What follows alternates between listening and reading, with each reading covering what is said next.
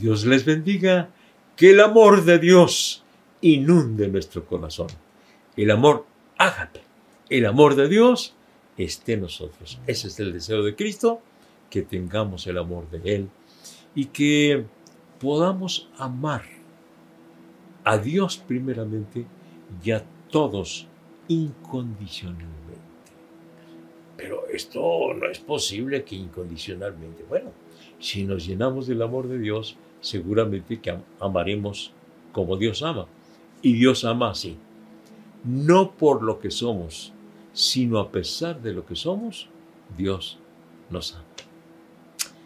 Vamos a empezar a estudiar el capítulo 13 de 1 de Corintios que habla del amor. Y todo este mes estaremos hablando acerca del amor, porque febrero, mes del amor. Y no solamente vamos a estudiar el amor, pero lo importante es practicar el amor. Y miren, el capítulo 12 de 1 de Corintios, el apóstol Pablo habla acerca de, de dones y de ministerios y de la práctica de hablar en otras lenguas, de la interpretación de lenguas, de la profecía, pero dice, pero yo les muestro un camino más excelente. Se los leo. Dice, ¿son todos apóstoles?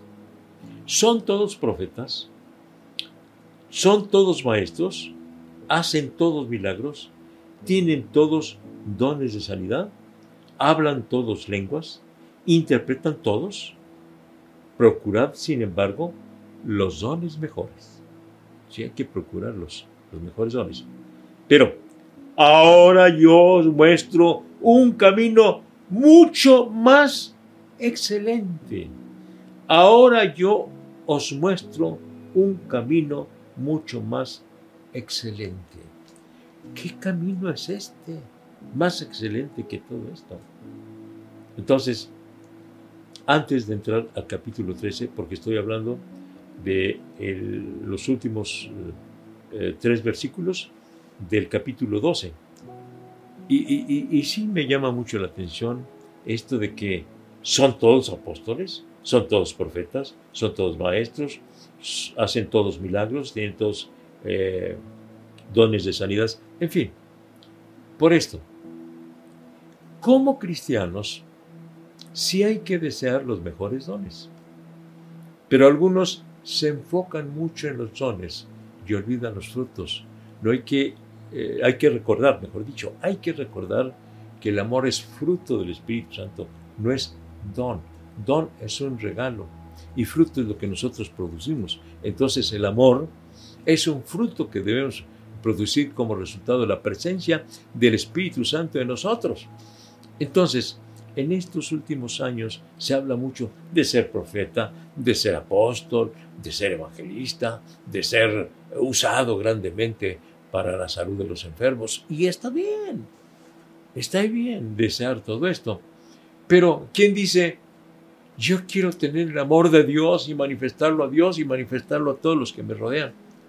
Claro que no hay que decirlo, hay que vivir.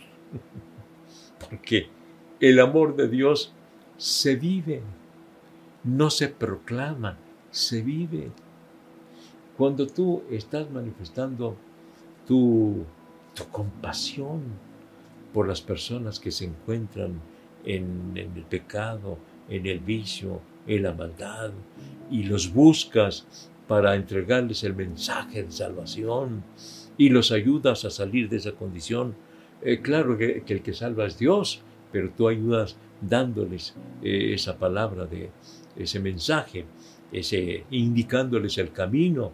Y como yo he mencionado en repetidas ocasiones, a mí me admira mucho los hermanos que trabajan en los centros de rehabilitación, porque llevan a, los, a las personas que han caído en la drogadicción, los llevan hasta estos centros y les ayudan por varios días cuando ya no, no, no están aplicándose las drogas y que entran en esa, eh, en esa crisis, en esa crisis terrible y que eh, muchas veces hasta se quieren suicidar y en fin, y ahí están los hermanos orando por ellos, orando, aconsejándoles, ayudándoles, calmándolos, pidiendo al Señor por ellos. Pero ¿Por qué hacen eso? Por el amor de Dios. El amor de Dios que está en ellos. El amor ágape. El amor que está en ellos. Y eh, los hermanos no están diciendo, oh, miren, yo tengo mucho amor. No, simplemente esas obras están diciendo que tienen amor. Yo estoy contentísimo por algunas hermanitas y varones también, que auxilian, por ejemplo, a los necesitados, a las hermanas viuditas, que se les lleva una despensa y que se les da un dinerito y que se eh, procura visitárseles para ayudarles, no sé, a barrer su casa, a limpiar, en fin, manifestarles el amor, el amor. ¿Por qué? Como digo, muchos quieren este, eh, sobresalir y decir, soy un apóstol, soy un profeta. Algunos hablan, dicen, yo soy un siervo de Dios, pero lo hablan como un título honorífico. Pero muchas, muchas veces yo he señalado, ser siervo de Dios no es un título honorífico, sino es llanamente un servidor, un sirviente. Eso es lo que tenemos que ser, no precisamente un distinguido siervo de Dios que merece todos los honores y todos los reconocimientos, pues sí los merecerá, pero que no los pida. Porque aún eh, yo me quedé sorprendido, me encontré una, una eh, señora, una hermana que eh, dijo ser cristiana y que nos visitó en la iglesia y me dice, pastor, me lo, encontré, me lo encontré por allá en un supermercado.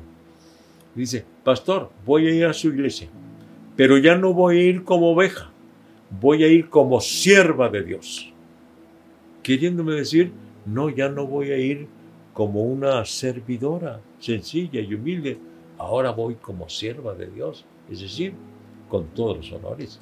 Y como se ha enfocado mucho en ser profeta y ser apóstol y uh, en los doctorados, yo no lo desprecio ni mucho menos, al contrario, yo animo a quienes están buscando esos títulos, están buscando esos conocimientos, porque yo mismo he estado trabajando como maestro del Instituto Bíblico, no por un mes ni, por dos meses, por años. He servido en los institutos bíblicos como profesor y hasta la fecha sigo ayudando como profesor en el Instituto de Superación Ministerial, es decir, eh, eh, ser profesor para los eh, pastores. Y me interesa mucho eso, pero eso no es lo más importante.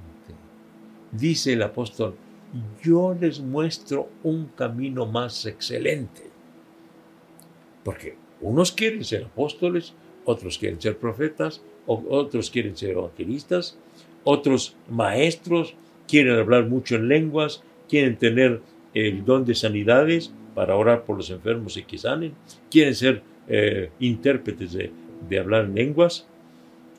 Y el mismo apóstol dice, procurad los mejores dones pero yo les muestro un camino más excelente. ¿Qué camino es este? ¿Qué camino es este? Ah, pues el camino del amor. El camino del amor.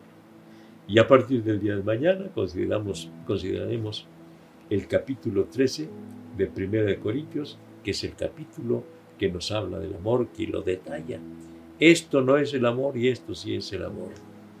El día de mañana vamos a continuar. Pero ahora vamos a decirle, Señor, quiero estar bien ubicado.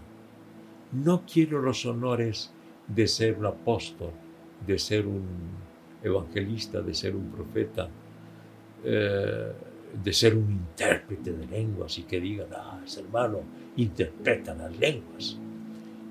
No, quiero estar ubicado en el camino del amor el amor tuyo, el amor ágape.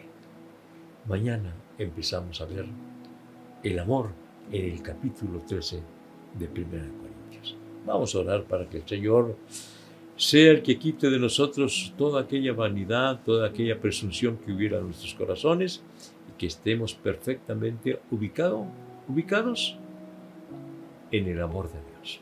Señor y Padre nuestro, vengo ante tu presencia, rogando que, rogándote, Señor, que me ayudes, que quites de mi corazón toda aquella vanidad, presunción, eh, todo aquello eh, superficial y vano que no haya tocado, para dar lugar al amor tuyo, Señor, el amor puro, el amor santo, el amor incondicional con que tú nos has amado, que también esté en mi corazón y en el corazón de cada uno de mis hermanos, Señor.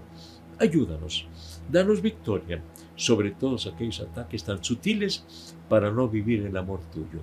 En tus manos preciosas y poderosas nos estamos encomendando. Gracias, Señor. Amén. Amén. Amén. Dios les bendiga, amados hermanos. El día de mañana vamos a empezar a hablar acerca del amor, pero antes se nos recalca, se nos señala y dice, si yo hablare lenguas humanas y angélicas y no tengo amor, ¿cómo? Hablando muchas lenguas humanas y angélicas y no tener amor. Bueno, eso es lo que dice el apóstol Pablo. ¿Qué pasa? Vengo a ser como metal que resuena o címbalo que retiñe. Solamente un ruido, nada más, si no tengo amor. Mañana lo vemos a las 7 de la noche por Facebook Iglesia de la Trinidad. Dios les bendiga. Hasta mañana.